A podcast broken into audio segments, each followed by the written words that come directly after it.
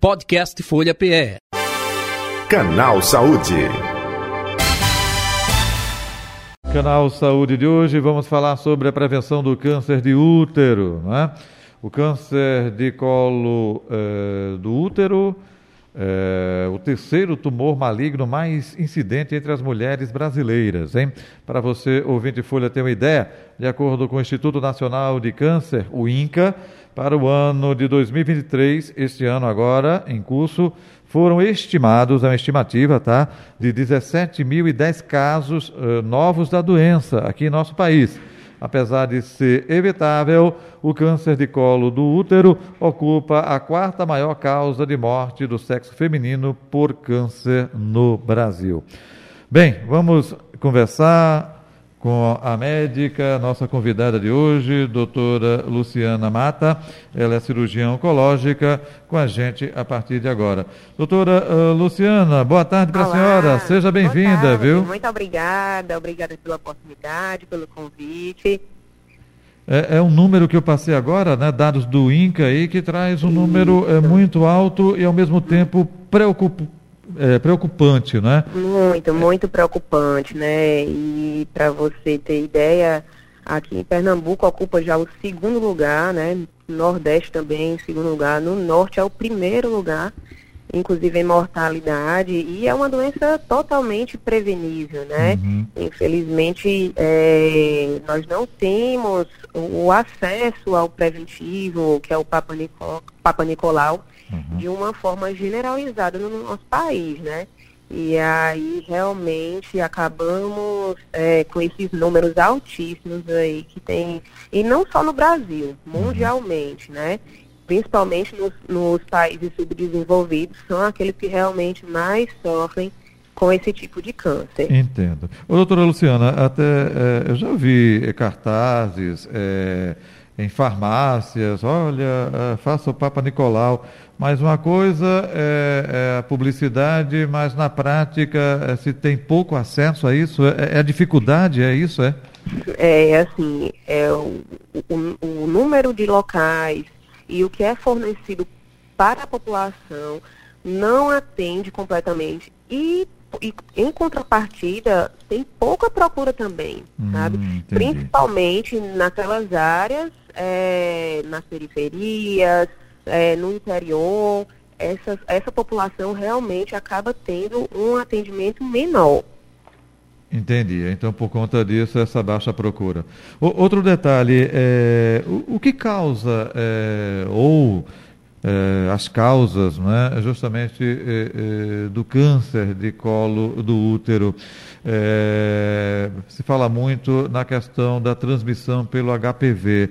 É, o HPV realmente é que causa a doença? Não necessariamente, tem outras causas. Eu gostaria que a senhora falasse um pouco sobre isso também. É, o HPV é realmente a principal causa é, do câncer de colo do útero, né? Mais de 70% dos casos é, realmente é o HPV um fator causal. Né? Nós temos outros fatores de risco, hum, que é o tabagismo, é, a multiparidade, múltiplos parceiros, hum. mas aí neste caso também está associado com a maior exposição ao vírus. Entendi. Então é, é, é, é nesse aspecto aí que o HPV é, tem essa função aí principal por causa da doença, né? Que causa Isso, a doença. Né? Exatamente. Né? E é aí assim, não é somente a infecção pelo HPV, é a persistência da infecção. Porque o que, é que acontece na maioria das vezes? Mais de 80% dos casos, as mulheres conseguem resolver essa é, infecção de forma espontânea, muitas vezes até não apresentando nenhuma lesão no colo do útero. Entendo. Porém, quando tem a persistência dessa infecção, é que aí o vírus vai acontecer, é, vai multiplicar, fazer uma multiplicação desordenada das células do epitélio que reveste o colo do útero.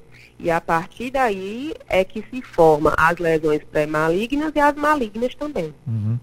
O, o, o, doutora eh, Luciana, me tire uma dúvida. É, é, um câncer silencioso ou não? Já apresenta é. sintomas desde o início? Eu gostaria que a senhora falasse um pouco sobre isso. Ele é silencioso. Nas fases iniciais, é, realmente para diagnosticar, é necessário que a mulher faça o exame citopatológico, no qual é colhido material do colo do útero. E aí, nessa fase em que não é vista nenhuma lesão de forma macroscópica, realmente a paciente pode não apresentar nenhum sintoma. Então, realmente, uhum. ele pode ser silencioso. Por isso que é tão importante manter a periodicidade da realização do Papa Nicolau. Entendi. Agora, o Papa Nicolau é solicitado por um médico, é, a pessoa, por exemplo, quem tem plano de saúde, ok, maravilha, tem um acompanhamento particular também. Mas quem depende do SUS, é, qual a porta de entrada? É o posto de é saúde? Pelo posto de saúde, com certeza. As mulheres devem é, se encaminhar ao posto de saúde para que seja realizado o exame, o preventivo. Uhum. A mulher que começa a sua vida sexual mais cedo tem maior predisposição para o câncer do colo do útero? Sim, tem sim. É, inclusive, é, não só a questão da exposição, né, mas a falta do uso do preservativo, porém até mesmo com o uso de preservativo não é garantido uma proteção 100%, porque como é um vírus que se transmite pelo contato, ele pode ser transmitido se ele estiver presente, por exemplo, na vulva, na região perianal. É, isso, ele também pode ser transmitido durante a relação. Entendi. Entendi. Porque, é, é, como a senhora disse, o HPV, né, a principal causa da doença. Agora, doutora, é, é, um contraponto, um contrassenso, melhor dizendo, não tem a vacina contra o HPV. É, é falta dessa vacina também que pode ocasionar o maior aparecimento é, do câncer de colo de útero, é isso? Então, a, é, a vacina, ela está amplamente disponível no SUS desde 2014. Porém, mais uma vez, há uma baixa procura pela vacina. Inclusive, um, tem um dado estatístico que assusta muito, que quando você compara é, a, a, população de baixa renda e com uma renda mais elevada, a de baixa renda só tem uma taxa de vacinação em torno de 3%, enquanto a de alta renda em torno de 33%, que ainda é uma taxa muito baixa. Uhum. Então, é por isso que a gente precisa incentivar, precisa fazer campanhas, orientar para que haja uma procura maior pela vacina. Entendi. E ah. ela é disponível não só no SUS, mas também na rede privada. Uhum. Agora, essa baixa procura é, acontecendo mais nesses últimos anos, deixa eu até completar a pergunta, porque é, com relação a vacinas, né, de maneira em geral, não só da Covid-19, campanhas eh, contra vacinas, os anti-vacinas, isso se reflete em várias doenças, né? A poliomielite é. com suspeita ah, é de voltar. Eh, nesse caso específico também da vacina contra o HPV, eh, vocês estão observando também por conta disso nos últimos anos ou não? Não, não vi assim nenhuma campanha direcionada anti-vacina, né? Alguma manifestação anti-vacina direcionada para o HPV. Eu ainda acho que o principal fator é a orientação, é a educação, que inclusive deve começar na escola com relação à vacina, porque no SUS a faixa etária que é que, que tem a indicação de receber a vacina são meninos e meninas de 9 e 14 anos de idade. Então, é um público que está lá no, nos colégios, nas escolas, e que deve receber esse tipo de orientação. Né? E também as mães, logicamente, né? Uhum. Do, com, com, no posto de saúde, ou então na rede privada também, com seus pediatras. Entendi. Uhum. O, o doutora Luciana Mata, outro detalhe. Uma vez sendo diagnosticado né, o câncer é, do colo do útero, como é feito o acompanhamento, o tratamento, a abordagem? Então, primeiramente, para diagnosticar, né, é, a gente vai precisar escutar a paciente, ouvir suas queixas, fazer um exame físico minucioso, examinando o colo do útero. Como é que a gente examina o colo do útero? Coloca um espéculo, que é conhecido também como bico de pato, para a gente olhar o colo do útero, colhe o material, a citologia oncótica, faz a colposcopia, que é uma espécie de um binóculo, né, que faz um aumento, a gente permite detectar essas lesões e a partir daí faz a biópsia. Quando a biópsia confirma que tem o câncer, Aí a gente vai é, indicar qual é o melhor tratamento a depender do estadiamento que aquela paciente se encontra, ou seja, em qual fase. É uma fase mais inicial, é mais avançada. Então, dependendo da fase é, em que esse câncer se encontra, nós vamos direcionar o melhor tratamento para essa paciente. Então, cada caso é um caso. Existe até, por exemplo, em situações a retirada do útero? Existe sim. É, quando a gente diagnostica em, em, fases mais iniciais, a gente pode inclusive fazer só uma retirada parcial do colo do útero, que é o que chamamos de conização. Ou traquelectomia, que é quando retirada o colo do útero completamente. Hum. Porém, quando as lesões são mais avançadas, já estão um pouco maiores, geralmente maiores que 2 centímetros, nesses casos são indicadas a histerectomia, certo? É, e não só a esterectomia, como a gente também faz uma avaliação dos linfonodos, que são as lambras, que é um local para onde drena aquele tumor. Hum. E aí, quando está mais avançado ainda, quando, por exemplo, invade o reto, invade a bexiga, que são órgãos que estão adjacentes ao colo do útero, Entendi. nesses casos, a gente lança a mão do tratamento com radioterapia e quimioterapia ficando a cirurgia somente para o que a gente chama de resgate, ou seja, a paciente que não respondeu a esse tratamento, ou então quando a doença volta, que é o que chamamos de recidiva. Uhum, mas aí é, é, é, cada caso é um caso, depende também uhum. de fator é, genético, hereditário, não é? Tem é, mulheres que já tiveram é, outras pessoas na família com algum tipo de câncer que pode ser mais é, prevalente. Não acontece isso, doutora Luciana? No câncer de colo do útero, a gente não encontra muito essa relação é, genética, não. Ah, tá. Porque, inclusive, o principal fator casal é o HPV, que é, é, que é adquirido através de relação. Ou né? seja, é um fator externo e não necessariamente. Exatamente, perfeito, é um fator perfeito. externo que é Perfeito. altamente, totalmente prevenível. Uhum.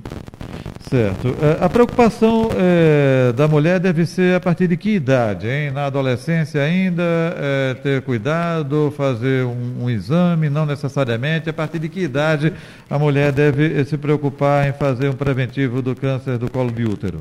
Pronto. A partir dos 25 anos de idade, desde que tem iniciado a atividade sexual, as mulheres devem ser submetidas ao exame Papa Nicolau, né, dos 25 aos 64 anos de, de idade. Isso que anualmente né? é, doutora?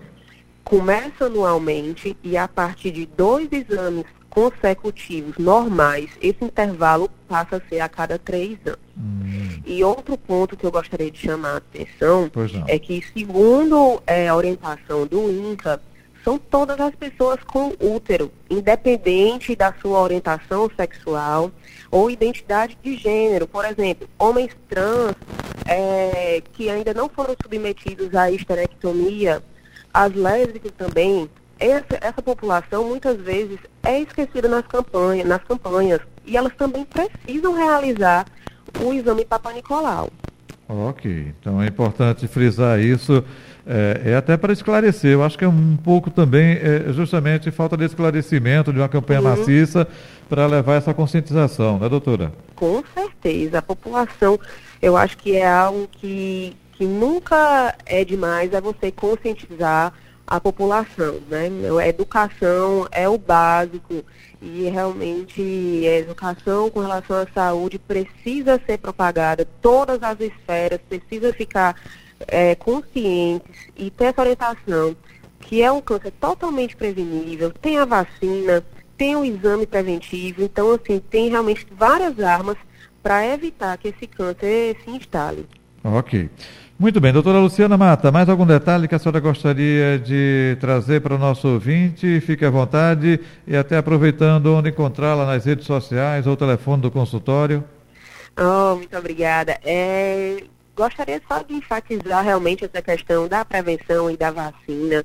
É, no SUS é só até os 14 anos, para imunossuprimidos é até 26 ou 45 anos, se homem ou mulher. Mas na rede privada, essa idade é, se estende Tá? Para mulheres, inclusive, é, até 40 anos, 45 anos, é uma vacina que infelizmente é cara realmente, mas as mulheres devem procurar, é algo que eu sempre fico alertando até pessoas assim do meu convívio para dar importância à vacina. Com relação a onde me encontrar, é, eu tenho um Instagram, o Instagram é meu nome e sobrenome, Luciana Mata. Com relação ao meu consultório na rede privada, eu atendo no Real Hospital Português, na cirúrgica. É, e no SUS eu trabalho no Hospital do Câncer e trabalho também no Hospital das Clínicas. Em ambos os hospitais eu sou preceptora de residência. Perfeito. Doutora Luciana, até aproveitando, a senhora falou aí a vacina é muito cara. É, é, né, claro, de forma particular, não é? Isso, Mas... de forma particular para quem não está naquela faixa etária, para quem também não tem alguma indicação, porque, por exemplo, uma paciente minha no SUS que ela tem alguma outra anaplasia, por exemplo, anaplasia de intestino, é, eu posso fazer um encaminhamento para que ela se, receba essa vacina de forma gratuita, entendeu? Entendi, justamente pelo SUS. Entendi Isso. sim. Ok, doutora Luciana Mata, muito obrigado pela atenção aqui com a Rádio Folha, aproveitando, saúde e paz. Eu que agradeço, saúde e paz, feliz ano novo, que nesse ano a gente consiga reduzir os números do câncer de colo uterino e aumentar a cura e o diagnóstico precoce das nossas mulheres. Amém, que assim seja. Um abraço para a senhora, tudo de bom. Tudo de bom. Tchau, tchau. Tchau, tchau. Final do nosso canal Saúde, agradecendo a você que nos escuta pela 96,7 e também 102,1. Nosso canal Saúde volta amanhã, nesse mesmo horário. Podcast Folha PE. Canal Saúde.